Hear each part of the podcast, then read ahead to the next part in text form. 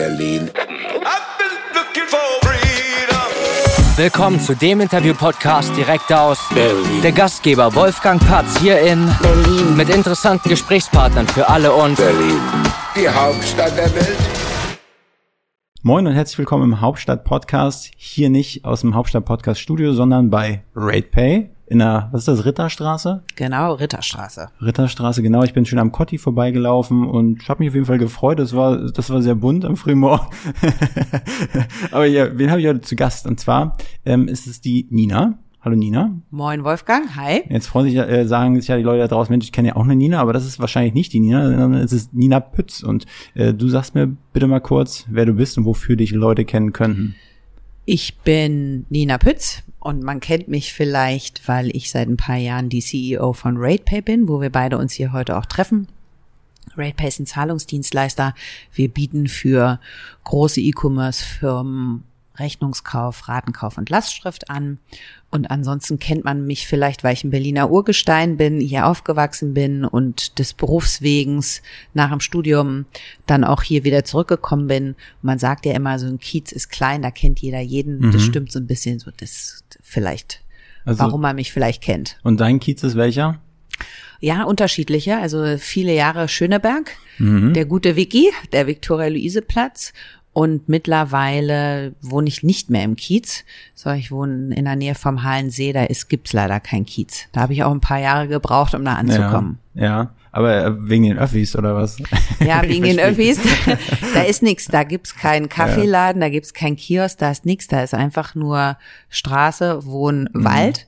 Aber ist halt für Familie ganz angenehm, weil die Kinder das alles mit dem Fahrrad machen können. Brauchst nicht so fahren. Ja, ich frage mich manchmal, ich wohne am Ostkreuz, warum da, sage ich mal, ähm, ist immer so alte Leute, so, keine Ahnung, 70 plus oder so, ja, überhaupt nicht mehr zu sehen sind. Und wahrscheinlich haben sich die Leute irgendwann, entweder trauen die sich nicht raus oder haben sich irgendwann bewusst entschieden, hey, kein Bock mehr auf den Trubel, ich gehe raus. Ja, wahrscheinlich, wobei ich eher glaube, wer da immer schon gewohnt hat, zieht ja auch nicht mehr weg. Also Ja. irgendwann, wenn du ab einem gewissen Alter bist, bleibst du da wohnen, aber dann gehen die halt nicht mehr raus. Dann sitzen die halt am Fenster.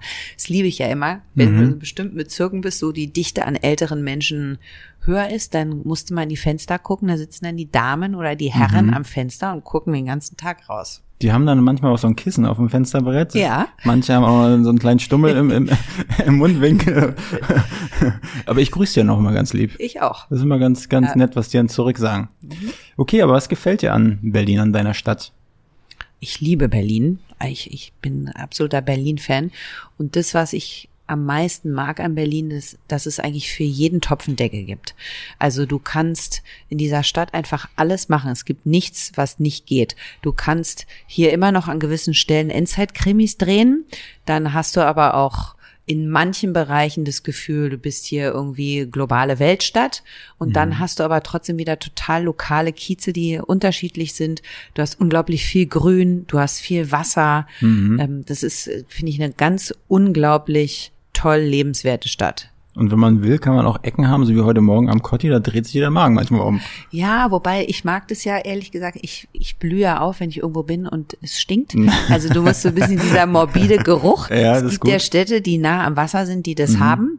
Und da, ich, ich finde es herrlich. Du kommst da hin, dann hat diesen besonderen Geruch oder diesen Geruch von der U-Bahn, wenn Mhm, du da bist, ne, dann fährt die U-Bahn lang, das riechst ja, es ist, ich finde es herrlich. Ich habe mir gerade ein Parfum gekauft von äh, irgendeiner Berliner Manufaktur, äh, das heißt Nummer 10 Linde.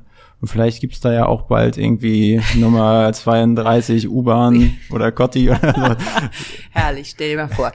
Die Pütz läuft mit so einem Parfum rum. Ist, mal sehen, wie ich da ankomme hier morbide. im Team. Okay, gut. Ähm, was gefällt dir nicht an Berlin? boah, die Winter hier sind echt hart. Mhm. Also das Einzige, was ich wirklich nicht mag, sind diese langen Wintermonate mit dieser, ich sage mal, russischen Kälte. Mhm. Also es ist irgendwie feucht und kalt und sehr ungemütlich. Mhm. Und dann haben wir hier immer alle diese Erkältungskrankheiten in unseren Gefilden, ja, Mhm. wo du dann, wenn du Pech hast, bist du irgendwie von Dezember bis März durchgehend erkältet oder hast Mhm. Halskratzen oder die Nase ist zu, das, das nervt einfach. Mhm. Da beneide ich die Südeuropäer, schon ein bisschen. Ja. Da möchte ich zwar nicht dauerhaft wohnen, aber um diese Wintermonate beneide ich die schon. Aber hast du für dich mal irgendwie so eine so, einen- so einen schönen äh, Fluchtplan ausgearbeitet so über die Wintermonate oder ist das nicht so deins? In der Theorie habe ich den, Mhm. aber in der Praxis habe ich den nicht. Geht einfach nicht familienbedingt. Schulpflichtige Kinder, da Mhm. musste sowieso hier bleiben. Aber irgendwann in der Zukunft hätte ich das gerne mal, Mhm. Ja. dass ich sage, da geht man dann ein paar Wintermonate mal hin, wo es ein bisschen wärmer ist. Hättest du da eine Destination, die dir gut gefallen würde? Ja, Südeuropa finde ich, finde ich gut und da gibt's unterschiedliche. Also auch bei mir auch so, es gibt nicht den einen Platz. Ich finde Südfrankreich wunderschön. Ich liebe Norditalien. Ich habe aber auch eine ganz enge Bindung zu Spanien, weil ich viele Jahre lang immer südlich von Barcelona meinen Sommerurlaub verbracht habe mit der Familie. Also da gibt's viele Ecken, die denkbar wären. Nur was ich nicht könnte, wäre jetzt irgendwie als Beispiel so eine Insel wie Fuerteventura. Wenn du da jetzt sechs Monate wärst, da würde ich eingehen, weil da einfach Ja. nichts ist. Also bei mir ist schon die Kombi, da muss ein bisschen Kultur sein, da muss Leben sein, nicht irgendwelche toten Badeorte, wo es Ja. keine Kultur und nichts gibt. Ja, okay. Gut, lassen wir mal so stehen. Was sind deine Lieblingsorte in Berlin? Hast du ein paar Favorites? Ich habe nicht den einen Lieblingsort, aber es gibt ein paar Orte, die ich sehr mag und die schön sind. Also, ich liebe zum Beispiel den Wannsee und das große Fenster. Warum ist das so? Ich bin gesegelt früher. Jahrelang habe ich Leistungssegeln gemacht. Da war ich natürlich immer auf dem Wannsee. Aber für mich ist nach wie vor, wenn ich da bin oder sein darf oder mal auf dem Boot irgendwie am Wochenende bin, dann da fällt ganz viel ab. Das finde ich wunderschön. Da riecht's auch speziell. Du Ja. riechst ja die Havel, die da Ja. durchfließt. Das ist ein ganz spezieller, so ein bisschen mooriger Geruch. Mhm. Ich finde das Also- toll, wie du das beschreibst. Das liebe ich sehr. Dann ähm, liebe ich wirklich diesen Viktoria-Luise-Platz, den Kiez. Mhm. Der ist grün, da hast du irgendwie eine grüne Wiese drauf, da ist ein riesen Springbrunnen in der Mitte und dann hast du so eine ganz witzige Mischung an Leuten, von kreativen, alten Intellektuellen, homosexuellen, Studenten, ist eine ganz bunte Mischung, hast lustige Eisläden, netten Italiener. Die Ecke mag ich sehr und ist halt total zentral, bist überall in zehn Minuten. Ja. City West, City Ost, geht total schnell. Und dann gibt's einzelne Orte, die ich mit bestimmten Sachen, also so Plätze vor Museen oder vor Restaurants oder so, gibt's eine Fülle von Ecken, die ich sehr, sehr gern mag. Okay, und hast du da ein paar Namen für mich? Ja, wenn wir mal so äh, über Museen, also können wir ja machen, wir können mal die Klar. Orte durchgehen. So, also welches Museum mag ich gerne? Ich mag die neue Nationalgalerie. So, und wenn du davor stehst, musst mal gucken, hängt das immer ausstellungsmäßig, hängt's auch ab, ist ein wunderschöner Platz. Wie du da bist, ist total toll. Der Gendarmenmarkt Ja. ist wunderschön, wenn du da stehst, zwischen den beiden Domen. Und ich habe das ein paar Mal gemacht, so Sommerkonzerte. Ähm, da Das ist schon äh, cool, es ja. war wunderschön. Hast du so von der Stimmung, du guckst da hoch irgendwie in den Himmel, das finde ich total toll. Der Bebelplatz, den, der finde Mhm. Ja. ich auch Ja. wirklich besonders. Jetzt nicht im Winter, wenn es durchpfeift, Mhm. Ja. aber wenn du da im Sommer bist und da gibt's ja auch nette Outdoor-Konzerte, das ist Mhm. total schön. Den Tiergarten habe ich jahrelang immer gejoggt. Ja. Als wir noch in Schöneberg gewohnt haben, gibt's ganz tolle Ecken, wo kein Mensch ist. Glaubt man gar nicht. Mhm. Nee, gibt's immer leere Geheimnisse, also wirklich Ja. richtig tolle Ecken mit wunderschönsten Blumen, wo du dich hinsetzen kannst. Du kannst einfach mal verweilen, hast, guckst aufs Wasser, irgendwie ein bisschen Wasser, schwimmen die Enten um dich rum. Und das die toll. Forellen. Ja, es ist herrlich. Dann Schloss Charlottenburg habe ich wieder für mich entdeckt. Da würde ich jetzt nie am Wochenende spazieren gehen oder so. Mhm. Aber die paar Mal im Jahr, die man da vielleicht doch mal ist, muss man mal, auch gerade im Frühling ist es toll oder auch im Herbst, wenn du da durch diesen Schlosspark läufst, kannst du eine Riesenrunde machen. Kann man auch gut joggen gehen. Mhm. Und dann kann man sich da auch hinsetzen und kann die Leute mal beobachten, die die Enten füttern und die Schwäne füttern, Mhm. die da sind. Wo wir mal wieder ans Wasser kommen. Kennst du die alte Liebe? Die alte Liebe, ich hab, ist das Spandau? Die alte, ja, das ist ähm, jetzt auf der Grenze Westend zu Spandau. Und die alte gibt's schon seit 100 Jahren. Gab's schon, als ich Kind war. Und da kannst du schwer, also kann man parken, gibt wenig Parkplätze und dann kannst du da aber langlaufen und das ist so ein Schwäne- und Entenparadies. Da kannst du dich hinsetzen und kannst eigentlich einen halben Tag Schwäne füttern daneben und dann kann man da irgendwie eine Kleinigkeit essen. Das ist auch so ein besonderer Ort. Hast sind auch- fast nie Leute da. Bist immer Ja. irgendwie alleine. Es ist nicht viel los. Hast du es auch gerne in den 20ern gemacht oder ist es erst mit Kindern, hat es da war, Einzug oh Gott bewahre. Nee, in meinen 20ern war ich da nicht. Da bin ich tatsächlich erst mit meinen Kindern hingegangen. okay. In meinen 20ern habe ich Party ohne Ende gemacht. Okay, gut. Ja. Da war mein Lieblings, in meinen Zwanzigern war mein Lieblingsort des 90 Grad. Mhm. In der Dennewitzstraße. Ja. Da war früher nichts. Heute sind da überall so neue moderne Wohnungen, die sie Mhm. da vollgebaut haben. Ist dann irgendwann auch mal abgebrannt.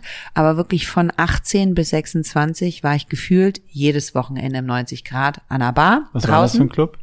Das war so ähm, eine Mischung aus Weekend und Berghain, Mhm. wo damals, es war so der Club, wo alle hingegangen sind. Ja. So, und wer drin war, der hatte halt Schwein und andere Mhm. kam halt irgendwie nicht rein. Und wenn, das war halt so unser Wohnzimmer. Da hast du dann gefühlt alle, in Anführungsstrichen, hast du alle getroffen. Mhm. Und äh, so war immer sehr kurzweilige Abende da. Okay, weil du dich nicht mehr an so viel erinnern konntest dann. Nee, äh, nee, interessanterweise, ich war immer der Fahrer. Das klingt jetzt total blöd. Also ich Ja. konnte immer viel Party machen, aber ich habe nie getrunken. Je betrunkener die Leute um mich rum waren, desto nüchterner war ich. Ich habe mich meistens an ein, maximal zwei Prosecco auf Eis festgehalten den Abend über und habe dann alle morgens um halb acht nach Hause gefahren. Ist das immer noch so bei dir, so sag ich mal mit dem Alkohol, dass es sehr kontrolliert ist und wenig? Ja. Ja. Ich vertrag's auch nicht, bekommt mir irgendwie nicht. Also wenn ich zwei Gläser Wein trinke, pff, das reicht mir total. Und mittlerweile bekomme ich auch echt Kopfschmerzen davon. Ich habe wie so, ich glaube, ich habe eine Histaminallergie, die nicht festgestellt ist oder irgend sowas. Und deswegen habe ich für mich jetzt was entdeckt, womit ich super klarkomme. Und zwar ist das Gin Tonic, aber nur einen halben Gin, also eine halbe Mischung.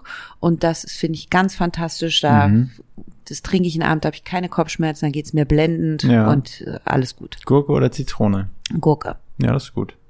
Okay. Äh, Restaurants, hast du irgendwie ein, zwei Lieblingsläden, wo du ganz Ja. gerne hingehst? Habe ich. Ähm, also mein Wohnzimmer früher, wo wir, wenn du so mal gemütlich unter der Woche hingehst, ist Osteria Ribaltone am Viktoria-Luise-Platz.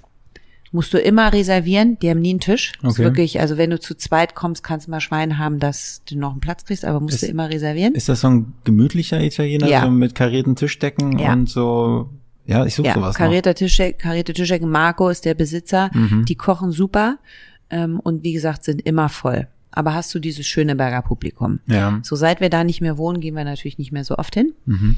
Und ansonsten liebe ich die Paris Bar. Mhm. Ja. Da lachst du jetzt wahrscheinlich da, wo du wohnst, ne? aber Kantstraße. Aber das ist so City West. Da ist immer was los. ja, das ist ganz cool, ja. Mhm. Super Essen, immer die gleiche Speisekarte, keine Experimente. Man hat auch das Gefühl, so das Klischee ist schon, ja, also die Leute, die da hingehen, ist schon ein bisschen, also situierter. Ja, sind sie, du, hast so eine Mischung aus äh, situiert, aus Kulturleute, die dann irgendwie nach dem Konzert oder so nochmal kommen.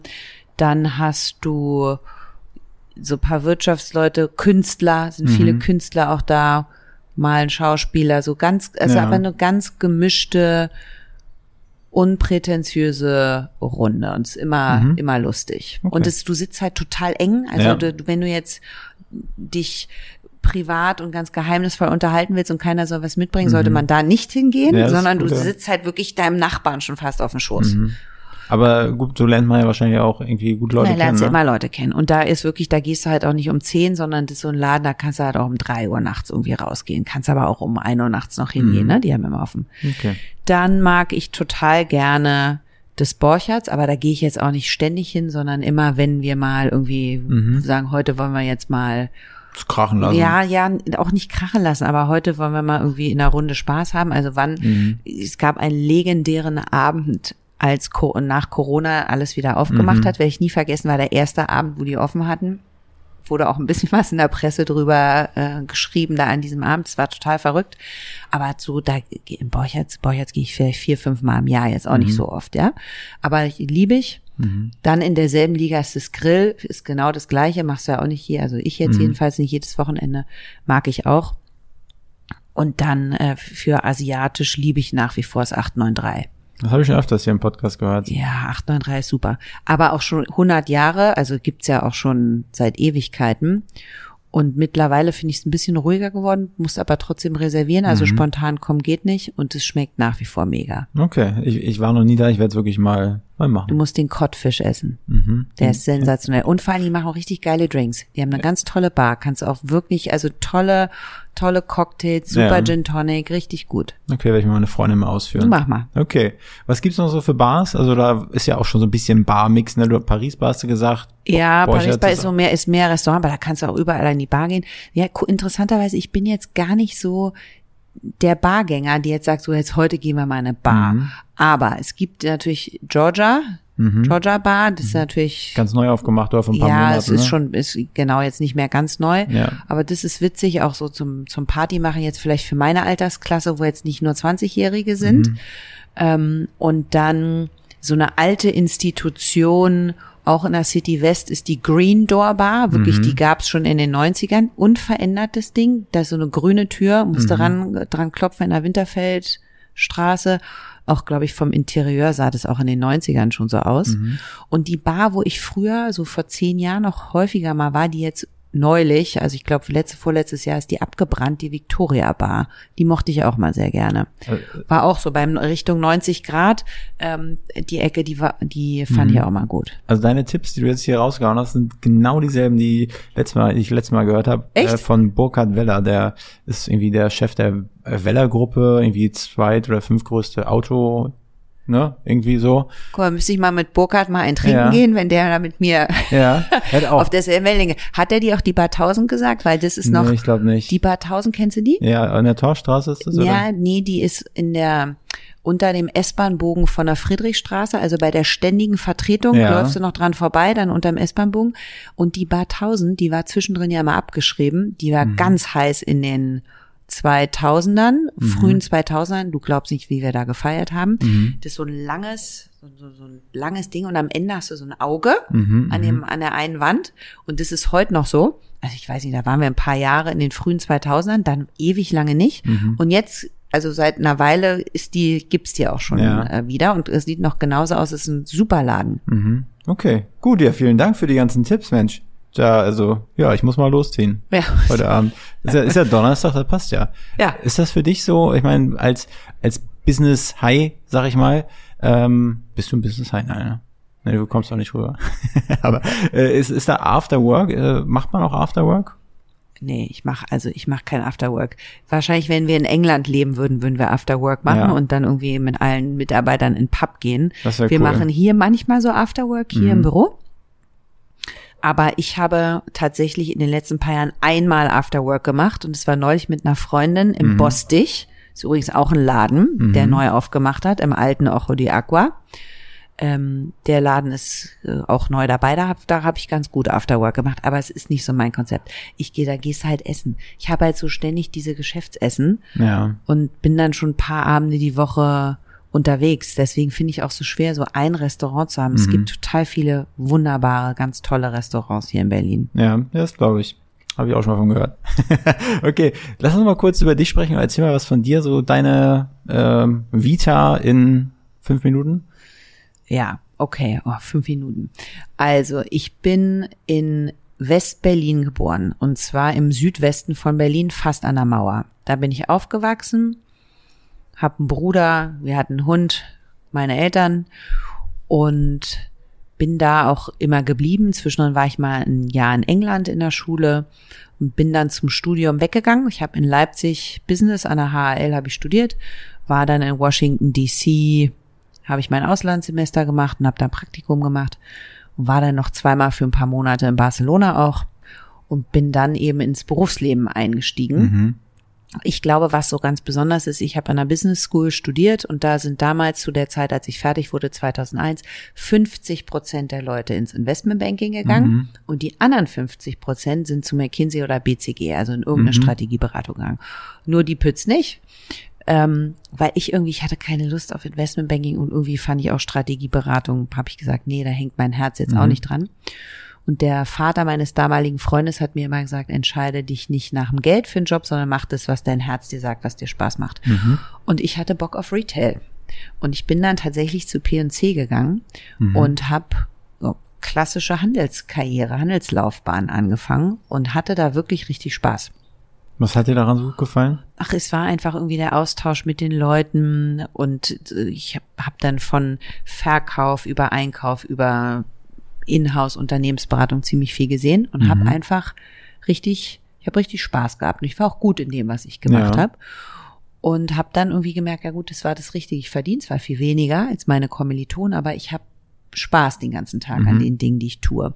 Und diese Entscheidung habe ich dann immer beherzigt. Für alle beruflichen Entscheidungen, die ich getroffen habe, die habe ich dann nach dem Bauchgefühl, nach dem Herzen getroffen. Mhm.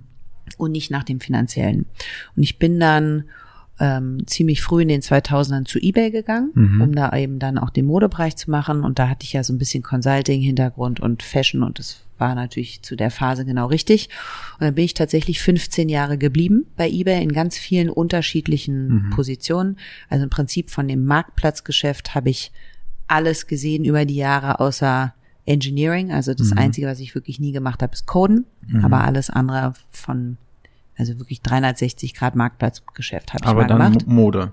Nee, eben nicht. Also Mode, du, ich habe alles gemacht. Ich habe ich hab mal Urnenschmuck gemacht, ich habe Möbel und Wohnen gemacht, ich habe am Ende sehr lange Softgoods geleitet, ich habe Business Development gemacht, ich habe zwischendrin M&A gemacht, habe Brands for Friends gekauft und integriert, ähm, habe dann so ein Startup innerhalb von eBay gemacht, habe zwischendrin mal Sicherheit, den Sicherheitsbereich gemacht, Trust and Safety. Mhm. Dann hatte ich mal Buyer Experience, also die End-to-End -End Buyer Experience.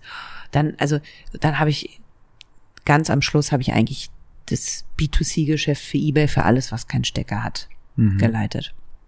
Und bin dann von da, schloss sich der Kreis mit Brands for Friends wieder und bin dann zu Brands for Friends gegangen als CEO. Mhm. da musst du dir vorstellen, da bin ich vom von einer globalen Konzernkarriere in so einer Triple Matrix Struktur mhm. bin ich gefühlt zum kleinen Mittelständler gegangen. Mhm. Und wenn du da eine Entscheidung triffst, dann siehst du die drei bis vier Wochen später in der P&L wieder. Mhm. Und das habe ich auch lieben gelernt, ja.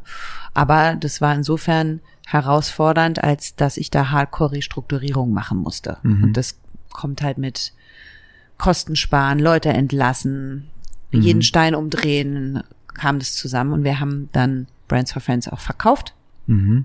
an einen amerikanischen Private Equity Investor.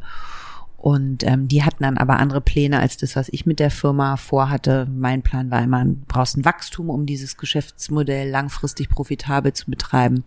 Die wollten das ganz anders machen und downsizen. Und da habe ich gesagt, da bin ich dann die falsche und bin dann gegangen und hatte dann natürlich die Möglichkeit, jetzt machst du entweder Konzernkarriere wieder weiter mhm. oder bleibst du in diesem mittelständischen Geschäftsführer, CEO-Rolle drin und habe dann beide Optionen nochmal ausgelotet und habe ich dann tatsächlich für RatePay am Ende entschieden und bin dann diesem Mittel, dem Mittelständischen treu geblieben. Und jetzt bin ich mittlerweile schon fast drei Jahre hier. Am 1.9. Mhm. bin ich drei Jahre hier und habe auch hier in den letzten drei Jahren jeden Stein umgedreht und jetzt ernten wir langsam alle die Früchte. Was meinst du, was für dich der, also Vor- und Nachteil von Mittelständler wie RatePay oder auch Brands for Friends oder im Vergleich zu eBay? Ja, es kommt drauf an, was man machen möchte. Also der Vorteil, den ich jetzt hier sehe, ist, ich kann halt einen ganz anderen Impact generieren. Ich entscheide etwas mhm.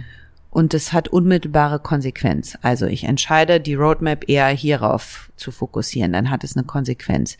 Ich entscheide mich in der Kultur auf die Punkte zu setzen oder die Leute einzustellen oder eben nicht einzustellen oder mhm. auf bestimmte Profile zu setzen. Und das hat eine unmittelbare mhm. Konsequenz. Ich bin halt hier für 360 Grad, also fürs komplette Geschäft verantwortlich. Mhm. Und in so einem Laden wie eBay hast du zwar eine Geschäftsverantwortung von einigen Milliarden, die du da ownst. Also ich mhm. habe ja da ein Milliardenbusiness geleitet.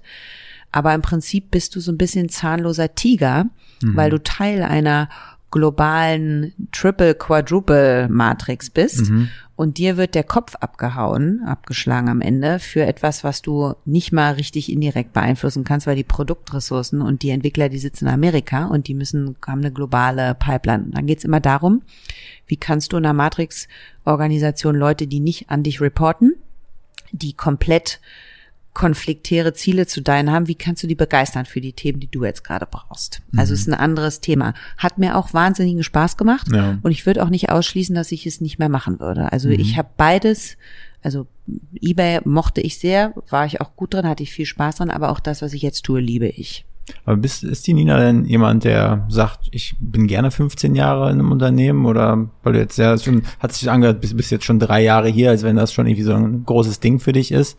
Ähm, bist du eher so rastlos oder eigentlich ja nicht, wenn du 15 Jahre bei eBay warst? Ja, doch, ich bin schon rastlos. Ich bin rastlos in dem Sinne, als dass mir schnell langweilig wird und Mhm. ich brauche immer eine neue Lernkurve. Und die 15 Jahre bei eBay waren deshalb so lang, weil ich jedes Jahr was Neues gemacht habe. Mhm. Also immer dann, wenn die Lernkurve abgeflacht hat, war ich wieder im komplett neuen Bereich und habe wieder von Null angefangen. Mhm. Und hier ist es auch jeden Tag was anderes. Du musst dir das wie so eine so eine Sinuskurve irgendwie vorstellen. Wir haben hier jeden Tag irgendwelche Krisen, die du lösen musst, irgendwelche Riesen Mount Everests, die dir auftauchen, die du dann aber irgendwie überqueren musst. Und es macht halt auch Spaß. Also ich, ich blühe bei sowas auf, wenn andere sagen, oh Gott, ist alles so fürchterlich und wollen sich wegducken, dann äh, Ja. blühe ich auf. Okay, aber jetzt ist es, es ist ja ein Zahlungsdienstleister. Ja. Und wa- was macht RatePay ganz genau? Naja, wir helfen großen E-Commercer eigentlich dabei, mehr Umsatz zu machen. Ja, indem wir ihnen äh, die Zahlarten Rechnung, Rate und Lastschrift abnehmen und unserem, in unserem Geschäftsmodell ist es so, dass wir die Händler auszahlen. Die haben also quasi überhaupt keinen Stress mit der Zahlart, mit der sie anbinden, weil es sind ja nachgelagerte Zahlarten, wo erst die Ware fließt und du danach irgendwann das Geld bekommst. Und dann hat der Händler überhaupt keinen Stress. Die kriegen von uns das Geld und wir treiben die Forderung dann bei den Endkunden an. Und das funktioniert nur dann, wenn ich jetzt zum Beispiel oder unsere Risikosysteme richtig entscheiden können, ob du, Wolfgang, ein Fraudster bist und ein Kreditrisiko hast, ob wir die eine, also ob du mit Rechnung zahlen darfst oder nicht. Ja. Und wenn wir es richtig einschätzen, dann zahlst du uns irgendwann und alles ist gut. Und wenn wir es halt falsch einschätzen, dann ist es halt Geld, was verloren gegangen ist für uns, ja, weil du nicht zahlen kannst und es nicht bekommt und wir es auch im Kasso, also die Inkassofirmen das nicht Ja. mehr eintreiben können. Also ist es ähm, so, ein- so ein sexy Begriff für Factoring? Ja, da ist genau, es ist, es ist nicht, es ist halt Buy Now Pay Later impliziert äh, Factoring in der Art und Weise, wie wir es betreiben, schon, ja. Okay. Und äh, was, was läuft dahinter? Also einfach schaut ihr euch an, okay, wie ist der Kontostand, Schufa und da wird den Ja, da gibt's so ein, so ein hochgradig komplexes äh, Risk-System, was wir haben. so wie ich es gerade um, umrissen habe, so hoch Das ist ja, to- komplex. ja. das ist total komplex, weil wir innerhalb von einer Millisekunde entscheiden müssen, ob Mhm. wir dir eine Zahlung anbieten oder nicht. Und da fließen halt natürlich Kreditprüfungsgeschichten ein, also Schufa, Griff. Mhm. Aber da fließen auch diverse andere Sachen ein. Das hängt mit einer Uhrzeit, mit dem Warenkorb, mit deiner Adresse, mit dem Device, über das du bestellst. Also es ist hochgradig komplex. Und das ist natürlich ein Unterschied, bei welchem Händler kaufst du gerade ein. Kennen wir dich, kennen wir dich nicht. Was ist im Warenkorb? Hast du 100 Socken im Warenkorb? Oder hast du ein, ein MacBook im Warenkorb Ja. oder hast du eine Jeans drin? Okay. Aber du sagst, du bist hier 360 Grad verantwortlich und ich stelle mir das bei so einem Ameisenhaufen, sind das 300 Leute, 250, 300 Leute? 260, ja? Ja, Mhm. stelle mir ganz schön schwierig vor, da den Überblick zu behalten. Du brauchst natürlich Leute, dein Team, auf die du dich verlassen kannst. Nein, das ist nicht schwierig. Nee. Nein, das ist überhaupt nicht schwierig. Ich habe äh, ich hab ein richtig, richtig, wirklich richtig tolles Team. Und ähm, es wird immer besser, ja, weil wir ganz, also die Leute, die lange da sind, die entwickeln sich weiter und wachsen alle. Und wir haben wahnsinnig tolle neue Leute eingestellt und wir müssen hier auch jeden Tag unsere Hausaufgaben machen, weil ich meine, guck mal, wir sind im hart umworbenen Markt, die Konkurrenz schläft nicht und wenn wir unsere Hausaufgaben nicht machen, sind wir irgendwann tot. Ja, Also es gilt aber immer so für jeden im Geschäft. Ne? Du darfst halt nie den Fehler machen, satt zu sein und denken, alles läuft super, ja. weil dann ist es der Anfang vom Ende. Aber was sind denn da die, die, die größten also Herausforderungen immer? Also ich meine, wenn ich mir jetzt vorstelle, okay, ihr habt das Produkt, das würde ich jetzt sagen, okay, das steht da, sind drei Möglichkeiten, kann man für, kann, könnte jeder gut gebrauchen. Ist es eher so der Vertrieb? Für euch ist es ein großes Thema oder ist es neue Talents zu gewinnen? Was, Also es sind ist eigentlich diverse Herausforderungen. Du alles, was du sagst, sind Herausforderungen. Also eine riesen Challenge ist im heutigen Markt Top-Talente zu bekommen. Es herrscht ja schon seit Jahren ein War for Talents. Ja, wir haben hier in Deutschland Fachkräftemangel. So, it's a fact. Ja, so und wie schaffst du das jetzt? Ähm, die besten Leute für eine Firma wie RatePad zu gewinnen. Die können ja überall hingehen. Weißt, die können zu Google gehen, die können zu Amazon gehen, die können zu Zalando gehen, die können irgendwie zu Klarna gehen, zu uns gehen. Also du, wir wollen alle, wir wollen alle dieselben Leute, wir wollen alle Top-Leute haben. Das ist eine riesen Herausforderung. Dann hast du immer Themen, wir haben Wettbewerber, die auch alle gut sind. Mhm. Und jeder, wir alle kämpfen um dieselben Kunden. So, dann gewinnen mal wir, mal gewinnen die anderen. Also Mhm. das hast du das typische Thema. Dann haben wir uns sehr lange Laufzeiten für den Vertrieb. Also es ist ja nicht so, dass ich dich heute anspreche als Händler X und morgen bist du schon integriert, sondern es sind lange Lauf, also es ist wirklich Mhm. ein langer Zyklus, ein langer Vertriebszyklus. Und dann bewegen wir uns hier in einem technisch hochgradig komplexen Umfeld. Mhm. Ja, die, die Technik entwickelt sich immer weiter. Jetzt bleibt spannend, was mit dem ganzen Thema AI und was, wie wir uns auch weiterentwickeln, wie wir das für uns nutzen können. Aber das ist ein Riesenspannungsfeld. Ist auch kein Geheimnis, dass ich eine Liste von, eine, eine Roadmap habe. Da stehen gefühlt 300 Sachen drauf. Ich habe aber Ressourcen für fünf. Ja, also auch da musst du ständig in dem Spannungsfeld neu priorisieren und entscheiden, worauf setze ich jetzt, auf welches Pferd setze ich, was mache ich vielleicht erst später wie kann ich doch jetzt irgendwie mit den stehenden kärglichen Ressourcen, die ich habe, irgendwie das meiste rausholen. Und dann musst du hier irgendwie alle bei der Stange halten, die müssen Spaß haben, die müssen die Extrameile gehen und im Idealfall sind sie alle intrinsisch hochgradig motiviert. Natürlich. Also ist so. Und das alles muss irgendwie zusammenspielen und passen. Ja. Aber wie, wie schaffst du es nicht nur in Brände lö- löschen unterwegs zu sein und auch noch Zeit zu nehmen für die Entwicklung, fürs mal sich extra Zeit nehmen, um drüber nachzudenken? Indem ich mir da Zeit für nehme. Okay. Das, also wenn ich mir dafür keine Zeit nehmen würde, wäre es sehr schlecht, weil du ja dann immer nur so backward-looking denkst, sondern m- meine Arbeit besteht ja vor allen Dingen auch darin, zu gucken, was macht der Markt, was macht der Wettbewerb, wo geht die Reise hin und mir strategisch Gedanken zu machen, wie wir jetzt unsere Vision, wie wir da jetzt hinkommen. Und wo, wo machst du das? Hast du dafür einen Lieblingsplatz? Das mache ich hier, also ich arbeite hier oder zu Hause. Seit wir unser neues Büro hier haben, bin ich eigentlich vier Tage die Woche hier. Sieht echt geil aus bei euch. ist mega. Das ist äh, wirklich sensationell. Ja, also auch. hier kann man wunderbar arbeiten. Guck mal, du hast hier zig Mhm. drinnen, draußen, sonst was für Flächen, an denen du ungestört, leise, mit Leuten sonst wie arbeiten kannst. Oder zu Hause. Und auf der Oder im Rooftop. Urlaub auch. Ähm, viel kommt mir auch im Urlaub. Wenn ich mal so einen Tag raus bin und dann irgendwo sitze, dann denke ich, oh, dann kommt mir ein Einfall und dann Ja. so. Weil wir hier im War for Talent sind, hier gibt's auch eine, eine Roo- Rooftop-Geschichte. also ich war nicht drauf, aber ich habe gesehen, dass es da eine Treppe nach oben gibt und ja, Hier gibt's aus. alles. Also hier gibt's eine riesen Terrasse, also wirklich eine riesen Terrasse, dann gibt's einen Rooftop, dann ist hier so im fünften Stock ist unsere Social Mhm. Area. Da hast du sogar, wir haben hier eine volle Küche, du, wir, die mit, wir kochen hier füreinander. Mhm. Der Technikchef, der hat neulich mal für 30 Leute ein Curry Mhm. gekocht im Meeting, da musste er nicht präsentieren, hat er den Laptop daneben gestellt und hat Ja. mal eben das Curry gezaubert. Dann grillen wir hier jetzt äh, oft. Neulich hatten wir einen Kochkurs, wir hatten Culture Week letzte Woche. Mhm. Da waren natürlich neben so Standardsachen fürs Business, Weiterentwicklung, Business-Themen hatten wir aber auch so Sachen wie äh, ein Malworkshop oder ein Curators-Workshop oder Yoga und Basketball ähm, und unter anderem auch ein Kochkurs, Ja, den wir gut angeboten an. haben. So. Also das ist schon nett. Und dann hast du natürlich hier, wir haben ja ohne Ende Meetingräume in dem neuen Büro, weil das hybride Arbeiten ist ja anders. Du bist ja nicht mehr mit zehn Mann im Meetingraum, Mhm. sondern dann sind drei, vier, fünf hier und die anderen sind zu Hause. Das heißt, du musst für dieses Ja. hybride Setup irgendwie alles haben. Und du bist halt auch viel in Einzelräumen und machst Calls. Und das das haben wir hier gut? drin. Also- ich finde es super. Wir Ja. gehen- werden nicht. Ach, du, also in unserem Geschäft jetzt, Digitalunternehmen, Fintech, da müssen nicht alle fünf Tage die Woche hier sein. ist ja völlig überholt. Ja. Aber ich, also von mir, ich bin vier Tage die Woche hier, weil auch immer Mhm. irgendwas ist. Und im Schnitt kommen unsere Mitarbeiter so mittlerweile zwei Tage die Woche rein. Aber freiwillig. Also wir haben hier nicht irgendwie eine Office-Regelung, wo jetzt jeder so und so oft kommen muss, sondern es pendelt sich so ein. Wie viele Nationen seid ihr hier? Weit über 40. Okay, und äh, aber ich meine, als, als Unternehmen muss man natürlich auch länderübergreifend schauen, wo man sich die Talente herholt. Und wie unterstützt ihr da Leute, vielleicht in Berlin Fuß zu fassen? Wir machen hier so komplette Relocation für die Leute. Mhm. Musst du auch machen, ja, weil jetzt mal ganz ehrlich, der Markt in Deutschland, insbesondere im Technikbereich, der ist echt begrenzt. Also Mhm. deswegen sind bei uns unsere Engineers und im Produktteam ist sind total international. Mhm. Kommen von überall her. Ist auch super, weil je diverser, desto besser auch die Ergebnisse. Mhm. Es ist super. Es ist richtig Multikulti. Okay. Ja, ich glaube, ich bin mit meinen äh, RatePay-Fragen schon am Ende. Ähm, genau, und in diesem Sinne letzte Frage.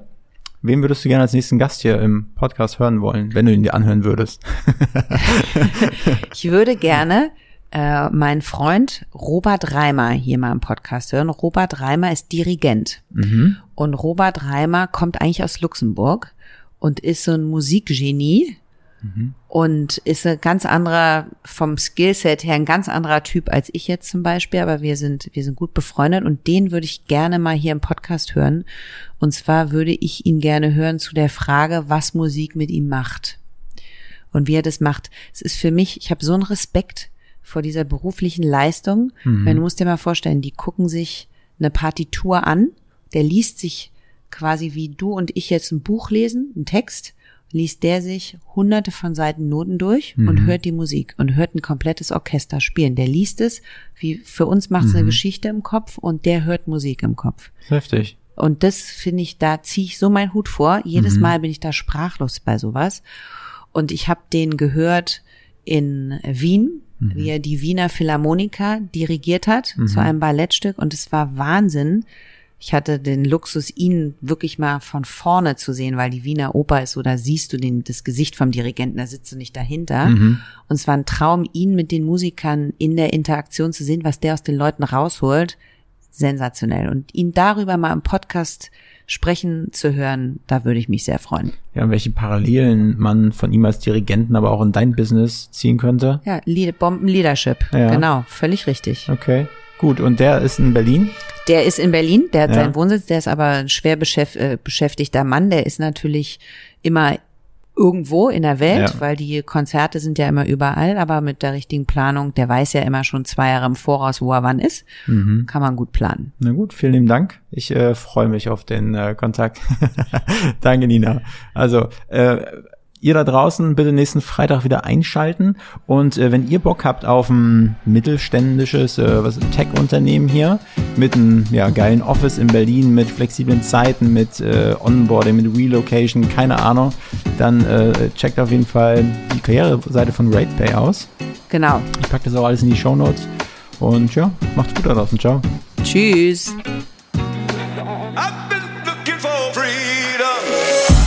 Diese Folge wurde produziert von Next Gen Media, deiner Full-Service-Marketing-Agentur aus Berlin, die Hauptstadt der Welt.